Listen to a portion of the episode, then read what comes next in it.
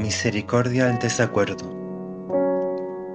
Mirémonos a los ojos y digámosle nuestra verdad a la clase política. Seamos capaces de respetar miradas distintas, seamos capaces de llegar a un acuerdo, siempre con altura de mira, benevolencia y humildad. Convertir en realidad la voz de los que sobran hoy es el inicio de un camino que debemos recorrer todos juntos. Quizás no estemos en el mejor de los escenarios, pero es casi mejor que olvidar nuestro pasado y volver a cometer los mismos errores de antaño. Puedes estar a favor o en contra de una nueva constitución, lo que sí es necesario dar tu opinión y hacer valer tu palabra de manera pacífica. Una nueva constitución en Chile requiere humildad, debe haber respeto por la vida y por las opiniones de los demás.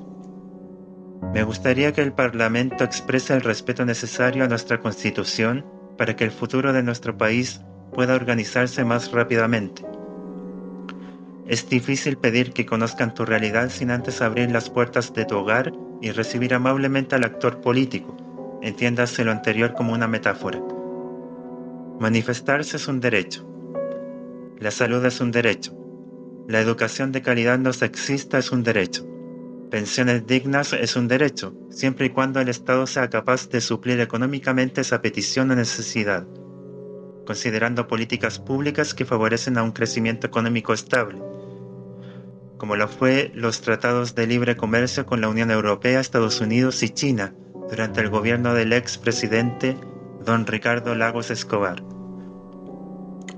Bien, estos son algunos de nuestros derechos que tenemos nosotros como chilenos en términos amplios y generales. Ahora me pregunto, ¿y de nuestros deberes quién dice algo? ¿Acaso solo mis peticiones que concuerdan y responden a mis derechos como ciudadanos son los únicos que valen en este debate?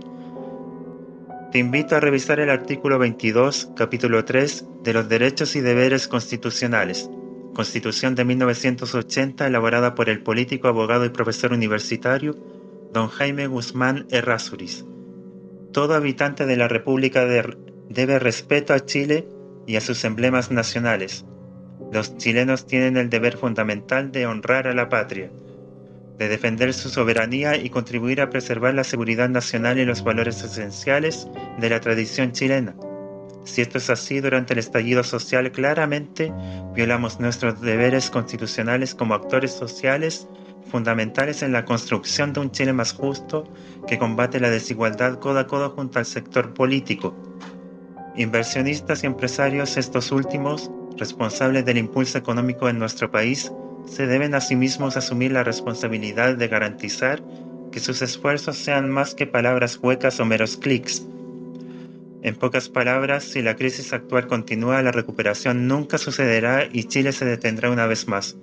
Pero a nadie le interesa por la sencilla razón de que en este contexto todo vale, desde saquear una tienda hasta destruir bienes públicos y privados, reacción natural que habla de una ciudadanía castrada por mero ejercicio de la opresión y subordinación de Fuerzas Armadas desde 1975 a 1990.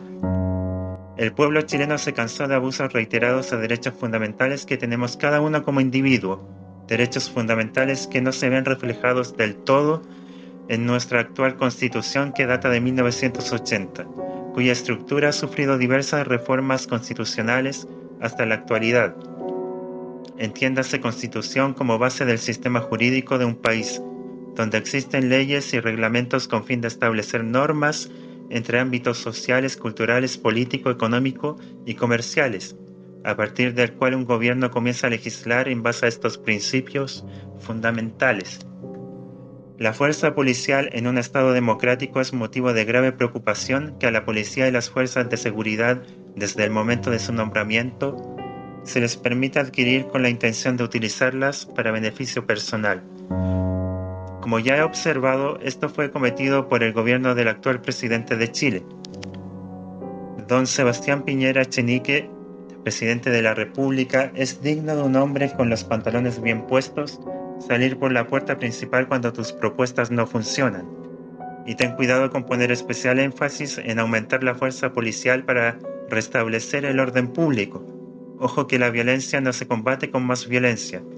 Y las peticiones legítimas de todos los chilenos no han sido escuchadas en lo absoluto, todo lo contrario.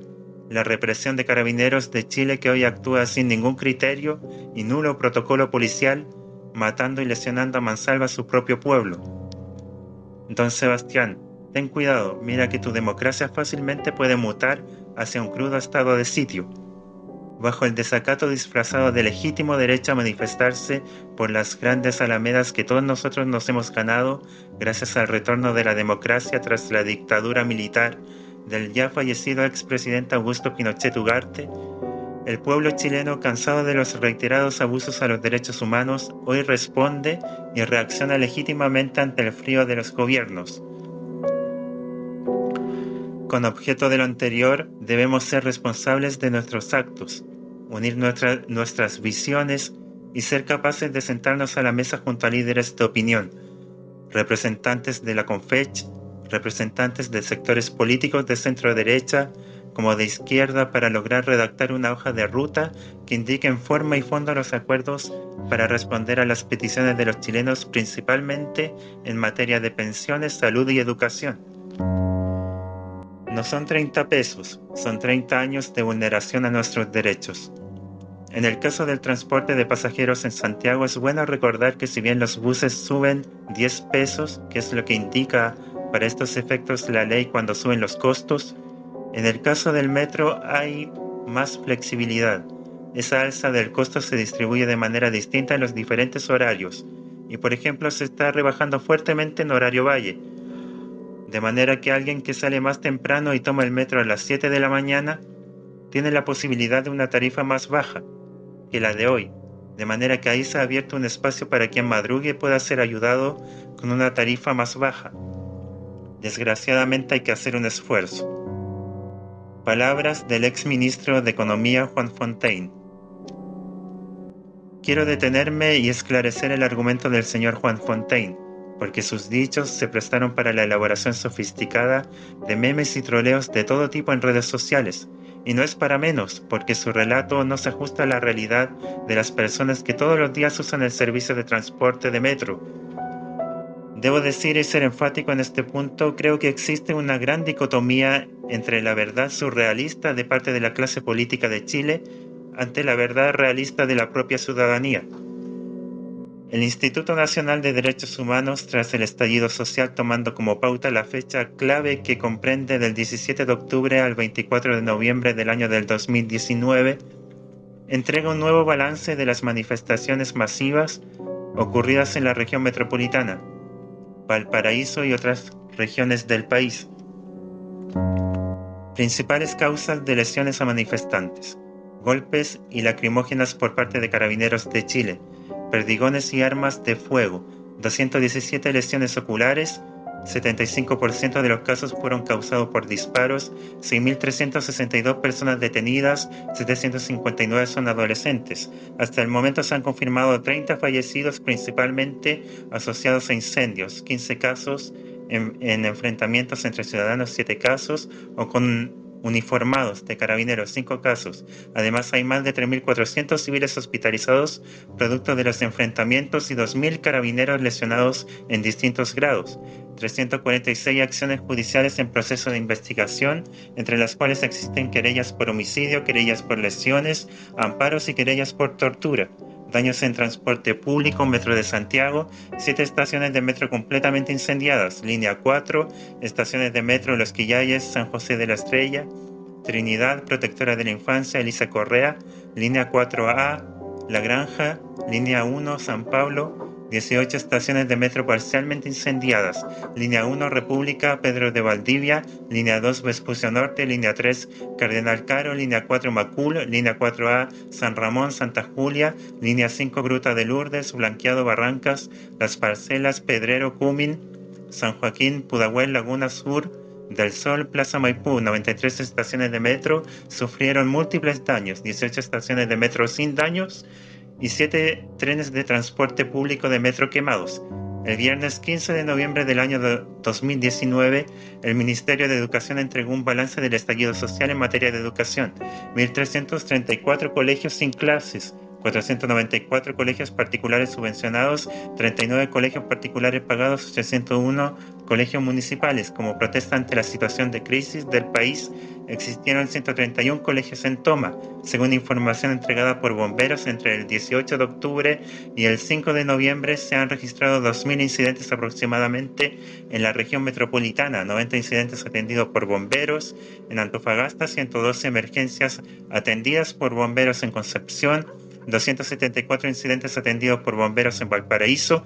El 13 de noviembre del año 2019, la Cámara Chilena de la Construcción estimó preliminarmente los costos de la infraestructura dañada durante el estallido social que se acerca a 4.579 millones de dólares, considerando daños en infraestructura pública, daños en veredas y calles, daños en infraestructura privada, tiendas y pequeños negocios, daños en servicio público de transporte metro de Santiago.